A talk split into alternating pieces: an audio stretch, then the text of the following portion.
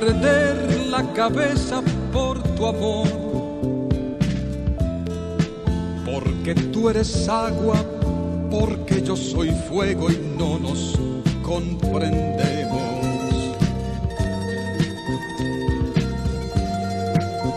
Yo ya no sé si he perdido la razón.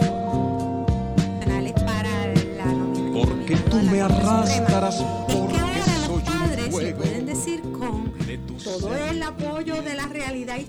a sus hijos adolescentes, pórtate bien, porque lo que tú hagas ahora mismo siendo adolescente te puedes perseguir por el resto de tu vida cuando tú quieras ser candidato a la Corte Suprema. Claro.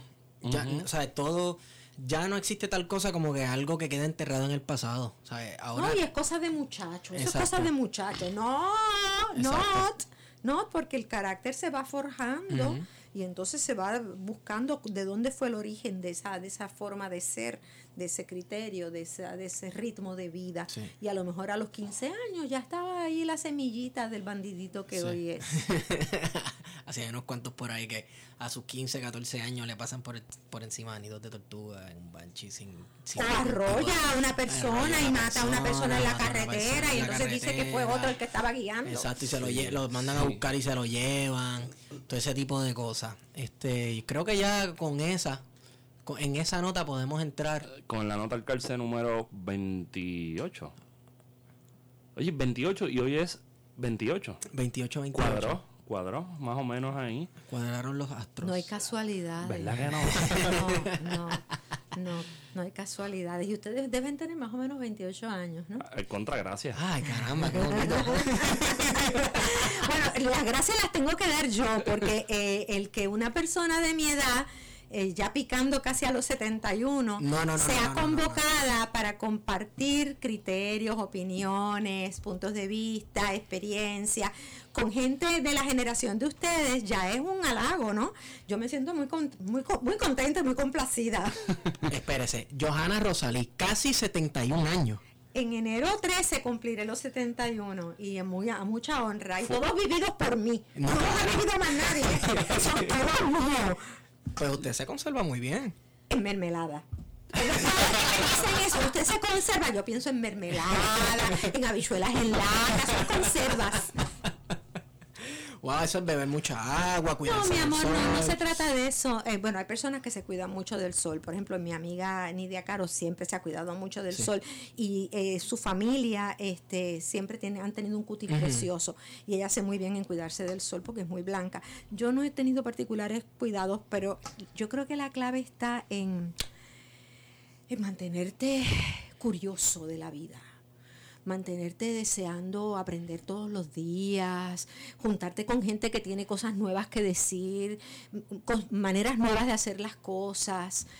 Eso es lo que mantiene a la persona viva y joven y vigente Sí. y vi- vital. Especialmente vigente. Usted menciona la palabra vigente y aquí hay como ¿Verdad que una- pesa? Pesa. Pesa, porque hay una filosofía en, en este mundo posmoderno y cruel que El posmodernismo como que tiene unas connotaciones tan negativas, ¿verdad?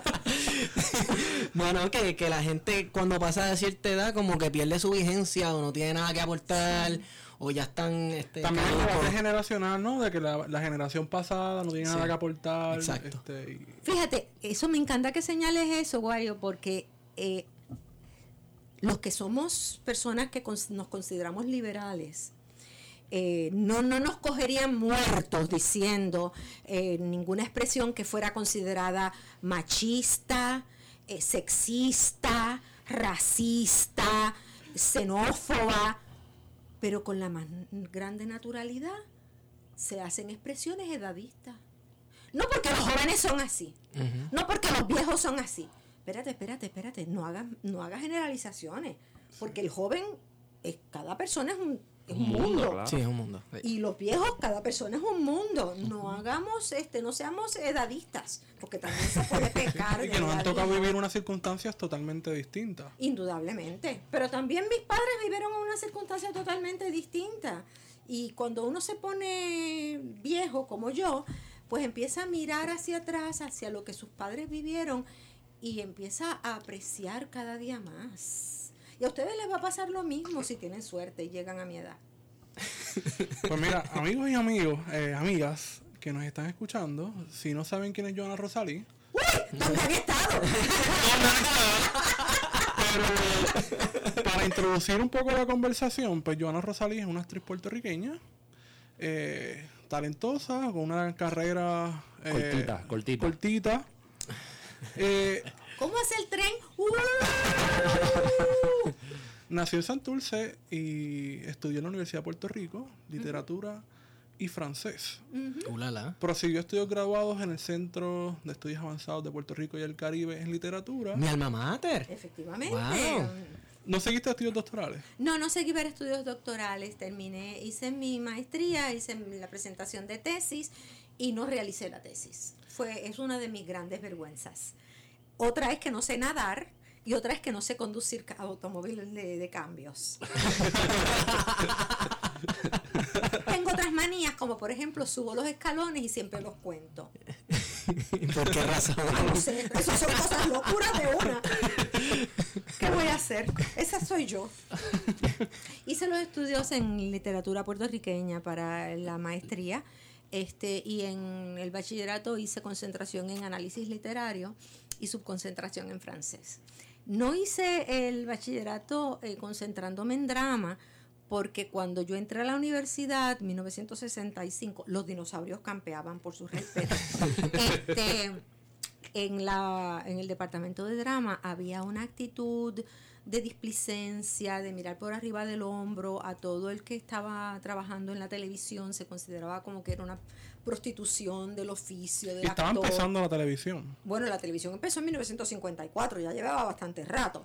Este, y las telenovelas en sí empezaron en el 57.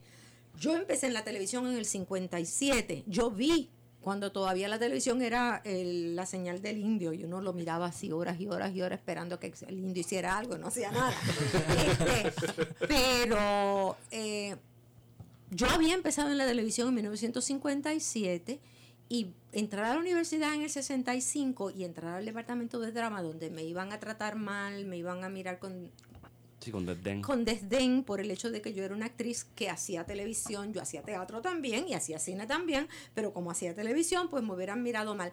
Así que no entré al departamento de drama, eh, me enfoqué en humanidades, en literatura y francés. Pero entonces, antes de llegar a la universidad, ya habías tomado cursos de actuación. Ah, sí, sí, sí, yo me eduqué en teatro este, desde niña.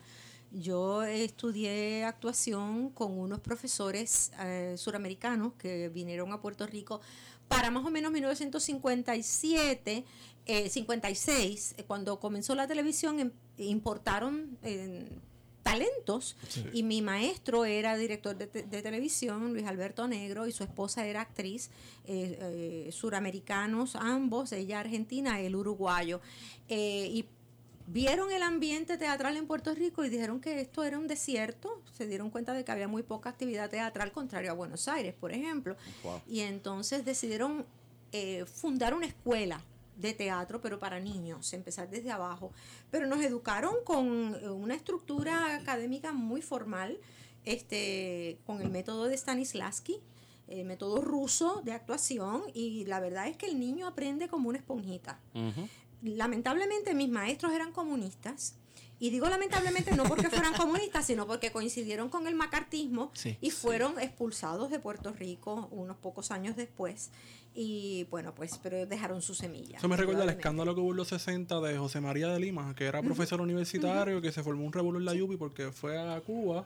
Y cuando regresó de Cuba a la Yupi, estaba viendo en los periódicos que hubo unas protestas eh, y hasta que finalmente siguió la universidad, pero una, una gran cantidad de gente estaba pidiendo que saliera precisamente por eso. Sí, en la universidad había muchos profesores que habían sido eh, pues eminencias en España. Y esos fueron los liberales que vinieron de España huyendo del, del franquismo. eh, y muchos de ellos pues los pudimos recoger, re- recibir. Sí. Algunos de ellos huyeron también de Europa Oriental, este, como Don Miguel de Ferdinandi, que era húngaro, este, y su sobrino, eh, y bueno, pues nos beneficiamos de eso, pero también Puerto Rico ha sido el país receptor de todos los derechistas de toda la vida, desde el siglo XIX, todos los, los países latinoamericanos que se iban liberando de la corona española, sus eh, más acérrimos adeptos de la, cor- de la corona española huían a dónde? A Puerto Rico. Puerto Que Rico. de hecho eso explica, eso es una de las explicaciones por las cuales aquí movimientos como el Grito del Área y otros intentos de, de independencia puertorriqueña no tenían mucho apoyo de las clases burguesas, porque había una burguesía que eran descendientes, si no recién llegados, de estos eh, otros territorios americanos recién, ¿verdad? Este, No, se no, la habían recién influencia, independizado. la influencia de Pérez Morri en esa, en esa, el periodista José Pérez Morri, que corría con esa misma clase que venía huyéndole a las independencias que se estaban dando en todo el continente. ¿Sabes? Sí, Asimismo Sí. han llegado franquistas, asimismo llegaron hasta trujillistas. sí. Asimismo tenemos, ¿cómo se llama? Juan Ramón Jiménez. Juan Ramón Jiménez que vino de, de- de España y, Casals también. Exacto, vinieron, o Casals. sea, vienen tanto de derecha como de izquierda, que huyendo de sus situaciones políticas, pues aquí los acogían. En algunos casos acogieron a los de izquierda porque don Jaime Benítez fue muy valiente y los recibió. Eso, Pero- sí, eso me acuerda por coincidencia. Estaba hoy en el Archivo General de Puerto Rico manejando la carpeta de la carpeta de la policía de Juan Bosch. Cuando Juan Bosch llegó a Puerto Rico, quien le da trabajo es Jaime Benítez y todo el mundo Le cayó le, arriba. le cae arriba a Jaime Benítez. Sí. Que, qué tú haces, comunista. Ese, así mismo, ¿qué tú haces con ese comunista? Que esto que lo otro, bótalo de la universidad, porque o sea, básicamente le estás manteniendo un comunista porque le dio un contrato eh, temporal para que trabajara y diera unas lecciones y unas cosas. Este, Pero casi nada Juan Bosch, ¿verdad? Mm, No, claro, sí. Sí, pero es- lo estamos mirando desde nuestra perspectiva actual. Sí. En ese momento era, era fuego lo que estaba aguantando fuerte. don Jaime Benítez. Claro. Sí, sí, sí. que no es que fuese un santo, pero que sí Ajá. acogió en el campus de la universidad a muchas personas que no hubiesen sido recibidas en otros lugares. Oye, o- ojalá hubiese hecho lo mismo con Alviso. Bueno. Bueno, t- esperaron a que se muriera para nombrar bulevares, plazas, escuelas. Ese fue como que el guilty trip de Muñoz Marín, tú sabes. Era, era, él lo admiraba y a la misma vez le temía. Sí. Y bueno, no hay que olvidar que doña Inés era discípula de, de Albizu. Ah, sí, sí, no hasta que fue mujer de don, de don Luis. Entonces, otra cosa, hablando de migraciones de derecha y de izquierda, la revolución cubana trajo un montón de personas aquí A la televisión. a la televisión y en el mundo artístico en general, Sí, a la radio también. a la radio, gente de verdad anticastrista. Y eso cambió mucho el panorama en, en el mundo del entretenimiento. Bueno, se puede decir el mundo del entretenimiento puertorriqueño. Sí, ¿cómo no? Sí, ¿Por ¿verdad? qué no? Pero te voy a llevar más atrás, Ajá. porque yo eh, estuve relacionada con cubanos que habían huido de Cuba antes de, de los, de los Castro, Sí. que huían de la dictadura de Fulgencio Batista, como por ejemplo eh, Osvaldo Agüero. Osvaldo Agüero fue un productor de, de radio, productor de cine, productor de televisión. eh, y él era un hombre de, de- del progreso, de la izquierda. Había huido muy joven de, de- de Cuba, del, del- del estrecho mundo del, de la dictadura de Fulgencio Batista, conoció en Nueva York a una puertorriqueña, Rita, y se vino para Puerto Rico. Y él tenía un programa que se llamaba Codazos, que era de comentario, de comentario del mundo del, del entretenimiento. Y recuerdo cuando se llevó a cabo la revolución cubana, que yo estaba en la escuela de teatro y mis maestros, como eran comunistas, por supuesto, pues nos llevaron a que fuéramos a, a este programa de radio y, y hacíamos recolecta de medicinas y vendajes y alimentos y cosas para los revolucionarios cubanos que estaban luchando en la Sierra Maestra. Ah, pues eso fue su carpeta entonces. Bueno, yo no sé, yo no sé cómo me hicieron una carpeta. Yo creo que pensaron que yo era una blanquita come mierda de Miramar. Pero sí, yo recuerdo a los ocho o nueve años haciendo recolectas para los revolucionarios cubanos. Y el puertorriqueño promedio apoyaba la lucha del cubano en su revolución de 1959. Cuando llegaron a La Habana se aplaudió porque este, se veía el triunfo de- del pueblo contra una dictadura que era la de Fulgencio Batista, que luego cambiaron las cosas y empezaron a llegar en 1961 los exiliados cubanos y mis vecinos de al lado en, en Valdrich eran cubanos y todo Valdrich se llenó de familias cubanas y en una casa vivían siete familias. Este, unos dormían en el balcón, otros en el pasillo, otros en el patio, hasta que empezaron a ubicarse. Y abrir gen- panaderías, a vender abrir, croquetas. abrir panaderías y a empezar los negocios de restaurantes. En Puerto Rico la gente no iba a los restaurantes hasta que llegaron los cubanos, Qué interesante. porque Es un tema. de- no había ese, esa costumbre de vamos a comer fuera. Era un evento ir a comer fuera, era un, un aniversario, era un cumpleaños, era algo, un, un evento familiar. No era el decir todos los domingos vamos a comer fuera o vamos a comer fuera esta noche todo el mundo. Y se- los cubanos llevaban hasta la abuela a comer fuera. y era una mesa de 17 personas. Entonces eso poco a poco fue enamorándonos a nosotros los puertorriqueños, como también nos asustamos cuando vimos que los negocios de los cubanos se hacían cada día más potentes, más importantes, y ellos le daban empleo a sus parientes y amigos, y a parientes y dolientes, y uno solo decía, pero, pero ¿y nosotros cuándo? Ah, bueno, pues tírate tú también. Lo que pasa es que cuando tú llegas exiliado a un país, como el boricua cuando se va a Nueva York o a Hartford o a cualquier otro sitio, y no tienes nada que perder, pues tú los cuatro pesos que tienes en el bolsillo lo inviertes a ver qué, qué- qué puedes hacer. Ujú. Tú sabes. Pero si tú estás en tu casa y tienes una prima que te va a ayudar y un abuelito que te está dando un plato de comida y un techo que tu madrina te está dando, pues tú no te tiras. Y el boricua pues era como más achantadito. Y vimos al cubano que se, se lanzó y dijeron, pero espérate, ¿y esto qué es? Se lanzaron hasta tirar bombas por ahí.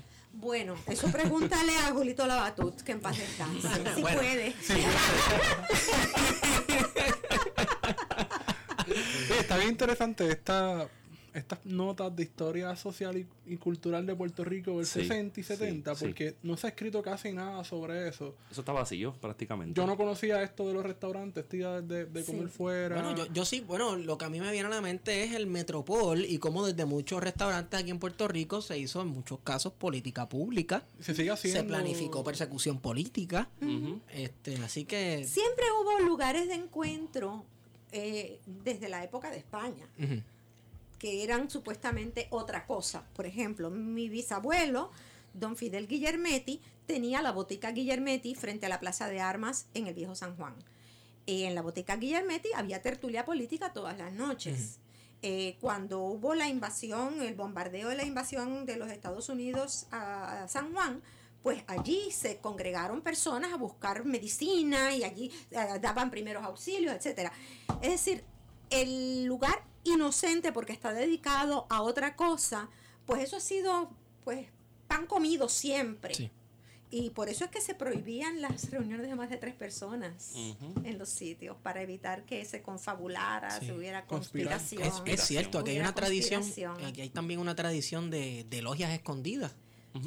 Este lugares donde sí, Pero supuestamente. incluso ese comentario que está diciendo Johanna, Ajá. que cuando tú ves a tres personas, ah, están conspirando. Es verdad. Sí. Tú escuchas lo, lo dice Conspirando. y es precisamente de esa tradición de, de española de, de- de reprimir lo- lo- La las reunión, libertades, sí, ¿no? La De- libertad de reunión. Eso me, me- me trae a la memoria el negocio del Polo Norte.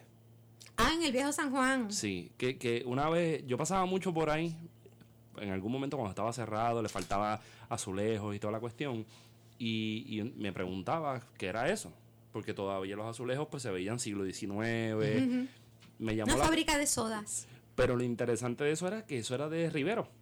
Ah, sí. El, el autor del libro. Exacto. Y La el- crónica de la guerra hispanoamericana. Exactamente. Y entonces Rivero Español. que termina suicidándose, lamentablemente, pero ese negocio en algún momento fue el hogar de las tertulias de lo que termina convirtiéndose en el Partido Unión Y de la cola champán. y de la cola champán. ¡Tan rica! ¡Yo la recuerdo! ¡Ay, de mi niñez, la colita champán y la chinita pal! Ustedes no Pal, conocieron no, la no. chinita pal. Chinita Pal, la con la a mí me gustaba la chinita pal porque no tenía efervescencia. A mí no me gusta que me pique. Ah, era como la bebida mexicana ahora que, que está de moda en los restaurantes mexicanos, el jarrito. El jarrito. El jarrito. Jarrito. Se llama jarrito. Es como una chinita, eh, bueno, de varios sabores. Ajá. Ahí Pero- estás tú como los que piden apple pie de, de limón. Una chinita de muchos sabores. Wow. Johanna Rosalí me acaba de montar. Qué vergüenza. se ha puesto colorado.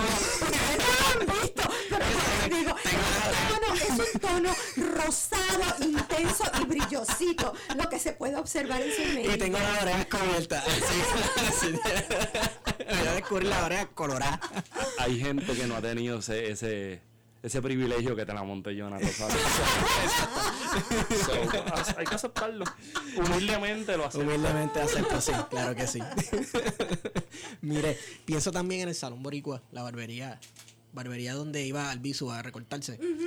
Uy, sí. Que era un lugar de, vamos, de conspiración Claro, las nacionalista. barberías siempre han sido lugares de tertulia política y de Sí. tipo de todo tipo de tertulia. Sí. Indudablemente. Ahora sí. mismo, muchachos. Yo, yo siempre lo digo, yo voy a la barbería y lo pongo en Twitter, estoy en la barbería y empiezo a hacer como una etnografía. recen por mí también. y ahora- ahí se planea de todo. Y es una barbería en Vega Baja, así que no es, no es tan fácil. Ahora que lo mencionas, yo recuerdo una instalación preciosa que hubo en el Museo de Arte de Puerto Rico, que eh, la trajeron de, de, de- de Nueva York. Ah, la barbería está no ahí todavía. Qué bella. Lindísima, Qué sí. bella instalación. Yo creo que la, la historia de las barberías y Es permanente ya. de las es permanente, ¿verdad? La, la, la dinámica en una barbería es, es fascinante. Yo suelo ir a una barbería en Nueva York, una barbería donde me recortan. Este, el, el personal allí es ruso. Ellos no entienden inglés, yo no entiendo ruso. Pero ellos me recortan. Y son todos hombres. Y los clientes también son hombres. Y usted va allá a recortarse. Claro. ¿Qué puede pasar si el pelo siempre crece? claro. Cuesta 20 pesos el recorte. ¿Viste? En la 72, Upper West Side. Pero ahí Pues vale la pena, en 25 cobran por aquí. En la- ¿Viste? la Por eso te digo, 20 pesos un regalo. En Estamos Nueva York, hablando del Upper West. Side, al lado del Lincoln Center. Casi nada. En Nueva York, fíjate, en Nueva York yo lo comparo con algunos lugares aquí en, en la calle Loíza de ahora, que ahora son hippies eso. Ah, bueno, Este, esos son los hipsters. Exacto. Sí, Que yo, yo caminaba a la calle Loíza cuando todavía era de dominicano. Resulta que son Sí, hipsters. sí, ahora Pero son ustedes no hipsters se que han quedan muy atrás porque con esas barbitas que tienen. No, pero estas barbitas son de comunismo. Ah, son discípulos de Betance en, los hirsutos que son, ¿no? Yo como soy la empiñito, pues. Bueno, pero algo te ha salido, chiquito. será, será de, de, Algo discípulo te de ha Martín salido. Entonces, es como no tiene mucha vellosidad en los brazos, se ha llenado de tatuajes. Esteban Bando.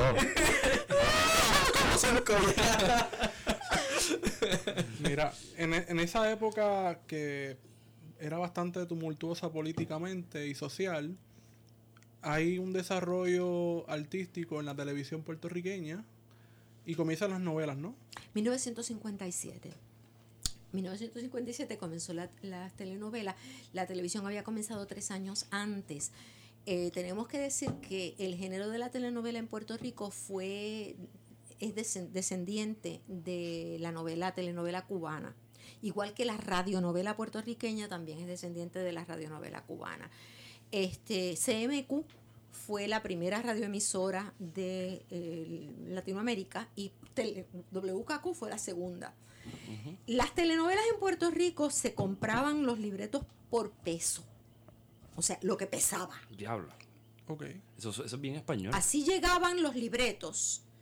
Y así por lo que pesara, así era lo que se pagaba. Eran libretos originalmente de radio que se adaptaban a la televisión. Por lo tanto, el tono, la manera de hablar de los personajes, salvando las distancias del tiempo, vamos a poner a ser sinceros, ¿verdad? No se hablaba de la misma manera este, en 1957 que como se habla ahora. Eh, pero además de eso, como fueron escritas para la radio, eh, los sentimientos había que expresarlos verbalmente. Mm. Me duele en el alma lo que me estás diciendo. Mis lágrimas corren por mi rostro. O sea, Gráfico puro. había que describirlo porque no había forma de que la gente lo viera. Entonces ese- eso se trasladaba a la televisión y no todo iba depurado para la imagen de la televisión. Eh, la televisión puertorriqueña se nutrió de esas telenovelas, de las radionovelas y las telenovelas cubanas, pero poco a poco empezaron a desarrollar su propia idiosincrasia. En Puerto Rico había un ambiente teatral que, se, que existía previo a la radio y a la televisión, pero que la televisión nutrió porque el público empezó a querer ver a esos artistas que conocían de la radio y que conocían de la televisión, los querían ver en persona, en carne y hueso, como decían. Hubo, hubo actores de radionovelas, o bueno, locutores, no sé, de radionovelas que tuvo problemas haciendo la transición. a- Totalmente, te voy a contar unos cuantos. Porque pienso, quiero que me cuente, porque pienso en los problemas que tuvo el- muchos actores en el cine mudo haciendo la transición que hablaban y la voz no era como el público quería, imagina esta voz de macharrán y de hombre. Eso pasó. Y venía y hablaba así, qué sé yo, cosas así. Sí. Este, imagino que hubo mucho gente que no, que sabía hablar pero que no sabía actuar. También. Bueno, no, el, el actor era, el actor de radio era actor. Pero entonces pasaba que no era el físico que la gente quería identificar con el galán. Ah, El actor, el galán por excelencia de la radio puertorriqueña fue eh, Manuel Pérez Durán. Pero entonces cuando comenzó la televisión resultaba ser que don Manuel Pérez Durán era un hombre gordito, bajito, mm, agraciado, pero no era un hombre guapo, no era un galán. Y para, para nada servía para la televisión, definitivamente no. A él le tocaron los papeles de papá, de tío, del, del padrino, del, del cura, Sí. papeles secundarios.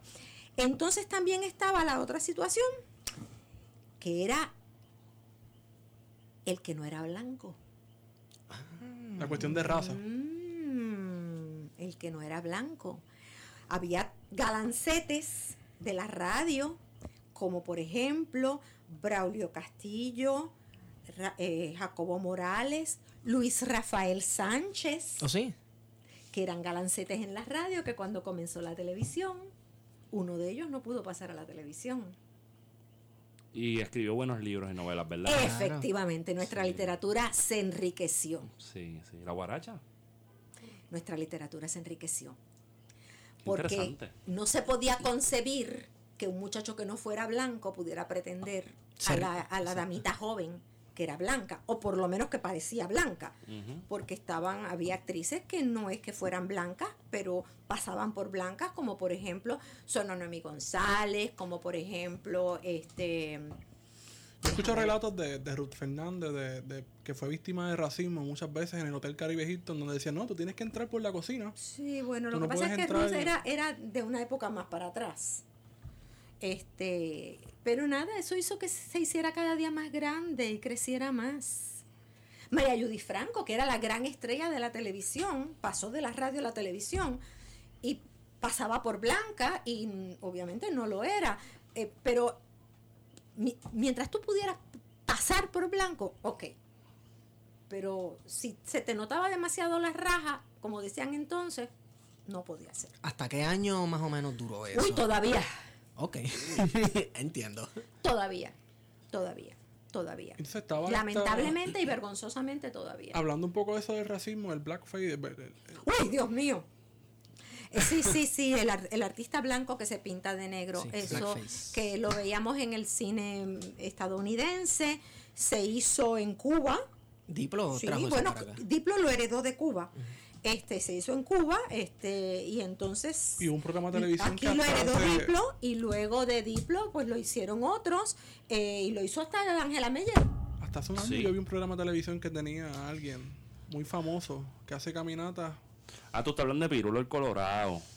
Sí, sí, no, las cosas como son también, ¿no? Bueno, es que eh, eso fue un género Sí. que del cual ya gracias a la vida y a, y a que hemos abri- abierto nuestras mentes favor. lo hemos superado. Sí, importante. Pero fue un género, fue un género. Pero fíjate tú que Mona Martí, una primerísima actriz, blanca de ojos azules, se llamaba Ramona Martínez. Pero para ser actriz no podía ser Ramona Martínez. Entonces ella escogió acortar su nombre a Mona y no quiso ser Martí, que es como tendría que haber sido al cortar su apellido Martínez, porque por respeto a José Martí, el líder cubano, el, el- el gran patriota cubano, dijo yo no me puedo llamar como él. Y por eso fue Martí, Mona Martí. Se pintaba de negra para interpretar la mamá Dolores en El Derecho de Nacer, que había hecho antes en la radio. En la radio no importaba, porque porque no se veía. Pero al hacerlo en la televisión, pues le pintaron la tez. Y entonces lo más curioso es que hablaba como cubana, porque el libreto era cubano. Apetico alimenta, pero ¿cómo tú vas a estar así, muchachito? Qué bien. Pero no llores, mijito. Apetico. Hello. Oye, ahora es verdad, ahora pensando el, el, el, el tono, el acento que se le da a los negros en la televisión, vamos, caribeña en general, viene del cubano. Del cubano habanero. Esa amita Del blanca. cubano habanero, que es el que habla. Ahí va, ahí va, chico. Abierto. Complicado. No piensen los amigos cubanos que nos estamos burlando, al contrario. Ustedes bastante que nos pegan bellones a nosotros. Claro, claro que sí. Yo quería, quería, me surgió esta, esta pregunta ahí un poco. ¿Cómo, ¿Cómo se vio influenciada su carrera a partir de esos estudios en literatura? Si de alguna forma... Absolutamente, definitivamente y 100%. Como te dije, eh, mi estudio fue en literatura comparada, especialmente enfocándome en análisis literario. Por lo tanto, precisamente hace par de días le di una tutoría, lo que llaman en inglés coaching, a una joven que quería audicionar para una película. Y hicimos un trabajo de análisis que ella me dice, yo nunca había hecho esto así. Y digo, bueno, pues lo que pasa es que estamos haciendo un análisis del texto. Estamos analizándolo todo, desde la palabra, la puntuación, la, la forma de los párrafos, eh, qué, qué- qué- qué está pasando con este personaje, por qué este personaje es así, sus circunstancias históricas, sociales, económicas, políticas.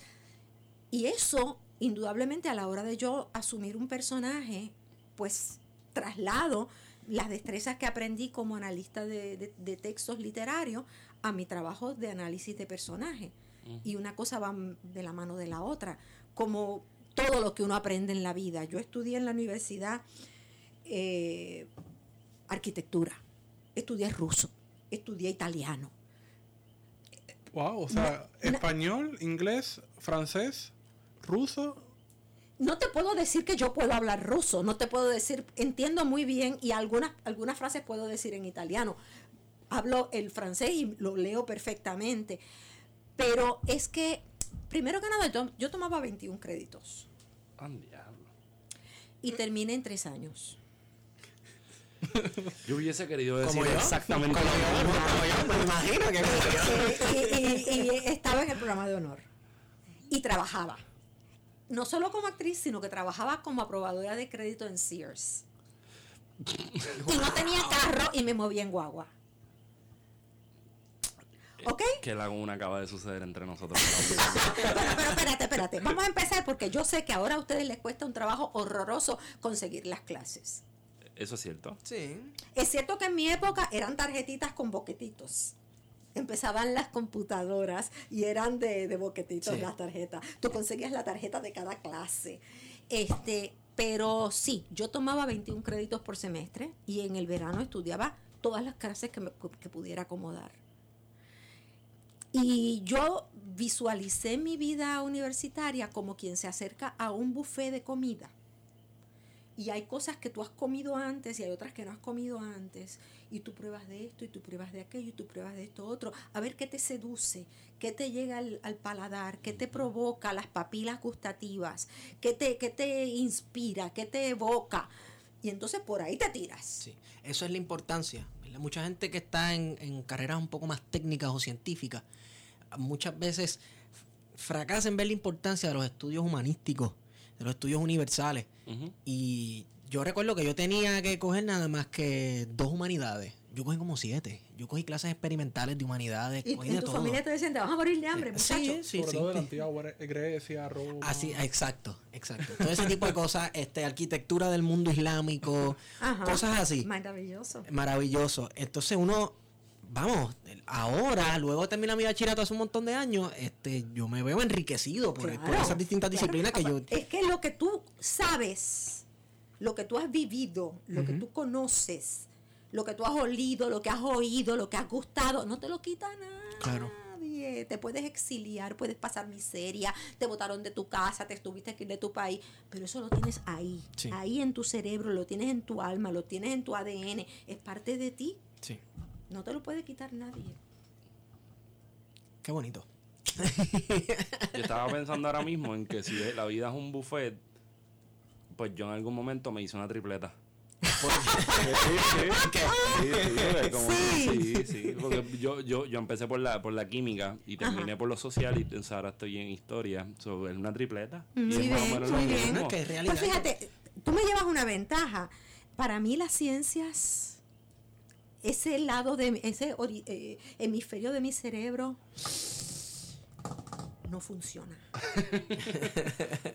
Sobre todo las ciencias más, vamos a decirte, de- yo puedo bregar de la biología y la química un poquito. Sí, cuando sube para llevar la Pero física. ya llegando física a la matemática. física, la matemática puedo bregar con las aritméticas y puedo bregar con la geometría. Pero cuando llegas al cálculo, no puedo. Entonces, pero qué Yo lo extraño. reconozco. En, en lo abstracto, las ciencias como un poco más abstractas, Sí, diríamos. Sí. porque lo mío son las emociones, lo mío son las experiencias, lo mío son los colores, los olores, los sentidos. Bueno, ¿Qué vamos a hacer? Eso fue lo que trajo el barco. De esas primeras novelas que, que realizaste ya en televisión, entradas en los 60 y 70, ¿cuáles tú crees que son las más importantes? Bueno, este. Ah, tendría que decirte que mis primeras telenovelas propiamente, porque yo no empecé por la telenovela, yo empecé por los unitarios. Mi primer unitario fue con Lucy Boscana, un, un unitario auspiciado por una cooperativa que se llamó, ese unitario se llamó La hija soñada. Y yo era la hija que esta mujer, que no podía tener hijos, anhelaba haber tenido y como que la veía en visiones o tenía fantasías con ella. Eh, empezar en la televisión de la mano de Lucy Boscana, pues es un privilegio, indudablemente. Eh, en la televisión comercial, vamos a decir, de hacer comerciales, empecé de la mano de María Judy Franco, cuando los comerciales se hacían en vivo en la televisión, televisión en blanco y negro. Este, el, el producto estaba aquí, tú lo tenías que levantar y tenías que levantarlo precisamente en el ángulo en que tenía Sí. que ser para que la cámara lo pudiera retratar y tenías que ubicarlo suficientemente cerca de tu cara para que en el tiro de cámara estrecho apareciera el producto. Este, no podías equivocarte porque era en vivo. Eh, tenías que decir exactamente. Ah, Era una no. niña. Eh, me tocó hacer una serie de, de comerciales para Cresto y Denia. Wow. Exactamente. Yo tomaba leche de las tres monjitas y tomaba Quick. No tomaba Cresto y no, no tomaba de leche de A nadie le Denia. gustaba Cresto. Y Yo entonces, soy fan de Cresto, bájale. alguien tuvo que salir, un, un asociado de producción tuvo que salir despavorido a buscar una chocolatina para falsear, porque yo me negué a tomarme aquella cosa que hacía bolitas. me pueden llevar engañé a.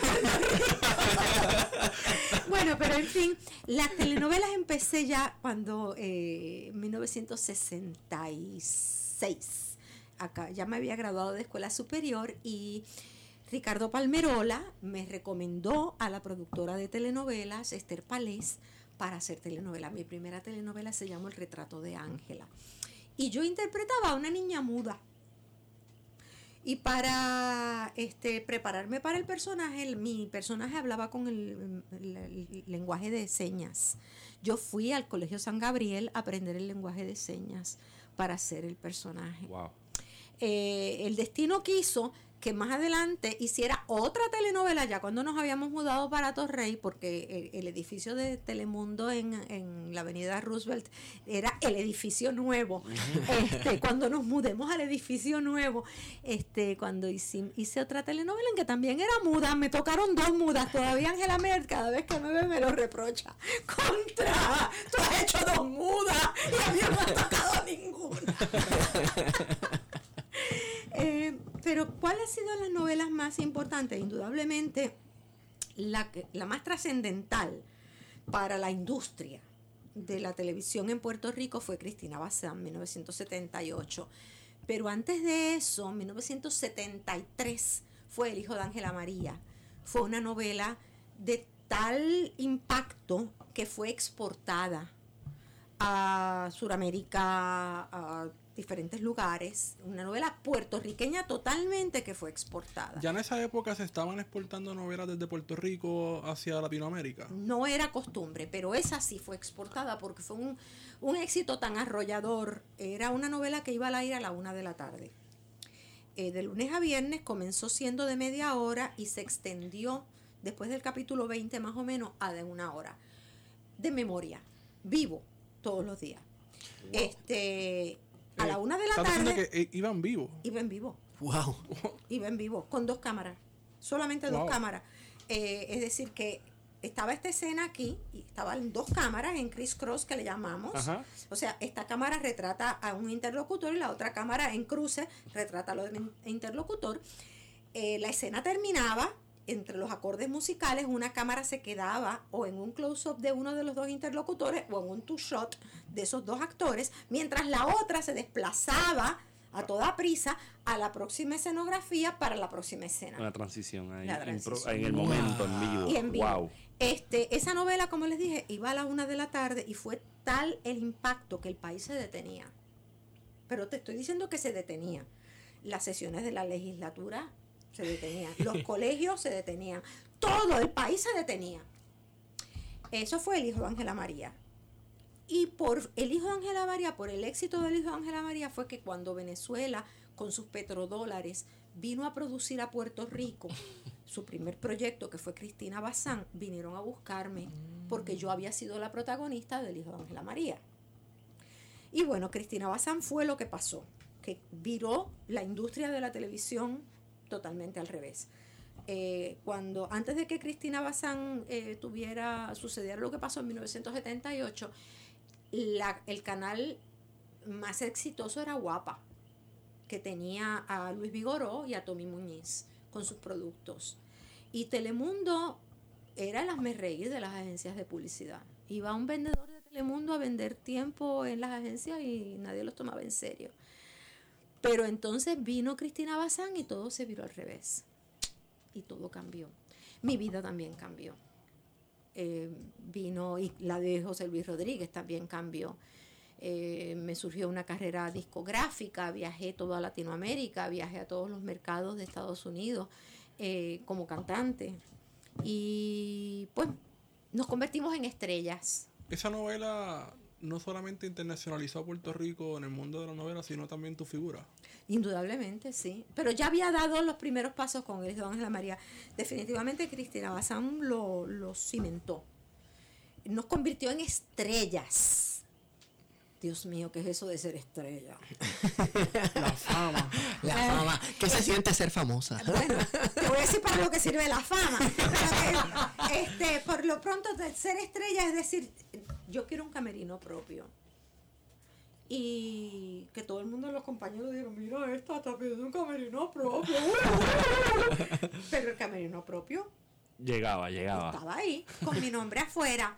Y entonces después todo el mundo quería un camerino propio. Una covacha. Este, yo quiero un estacionamiento propio. Y el estacionamiento llegaba con mi nombre al lado del del gerente general de la emisora. Wow. Y bueno, ser estrella, ¿de qué sirve ser famoso? Para lo único que sirve ser famoso es para que lo que tú opinas o las causas que tú apoyas logren la atención de la gente. Incluyendo la gente que puede hacer que esas cosas se cuajen. que esas cosas sucedan. Es para lo único que sirve. No sirve para más nada. Bueno, ¿nos puede dar un ejemplo de eso? Pues mira, este, a través de, de mi vida yo he apoyado cosas como por ejemplo las causas a favor del respeto por la, la comunidad LGBTQ. He defendido causas como la liberación de Oscar López Rivera. He defendido causas feministas, he defendido causas eh, por la- el respeto Sí, que es a la los adultos artista con un mayores. compromiso social y Tengo un político. compromiso soci- social y político. Y bueno, sí, me salen los troles en, en Twitter. ¿A quién Este, no? Los troles ninjas, que ya yo los bauticé troles ninjas. 51 también. Los 50 de apellido 51. eh, están ahí para eso. Pero este, indudablemente, pues prestan atención. Que puedan opinar conmigo o no, esos son otros 20 pesos. Claro. Pero prestan atención. Y hay veces que hay causas, por ejemplo, la causa de la liberación de Oscar López Rivera, yo decidí enfocarla hacia la compasión. La compasión por un anciano. Y hacia Obama todos los días. Cierto, cierto, cierto. Yo me despertaba y veía, ah, mira, Johanna le tiró a Obama otra vez. El tweet diario. Ese tweet diario. Yo, Sí, pero por lo menos a Obama me dirigía a él. Al de ahora ni siquiera lo menciono. Como Voldemort. Simplemente pongo una, una, un hashtag, etiqueta 45. Yo me niego a nombrarlo. Porque es el innombrable. Esas son cosas mías. Después de todo, ya a los 71 ca- años que casi tengo, yo tengo derecho a cagarme en la alfombra.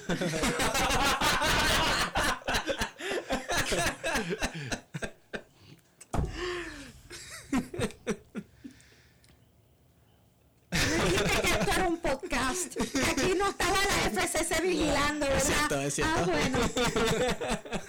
Mira, eh, Cristina Bazán sigue presente en el imaginario puertorriqueño. Indudablemente sí.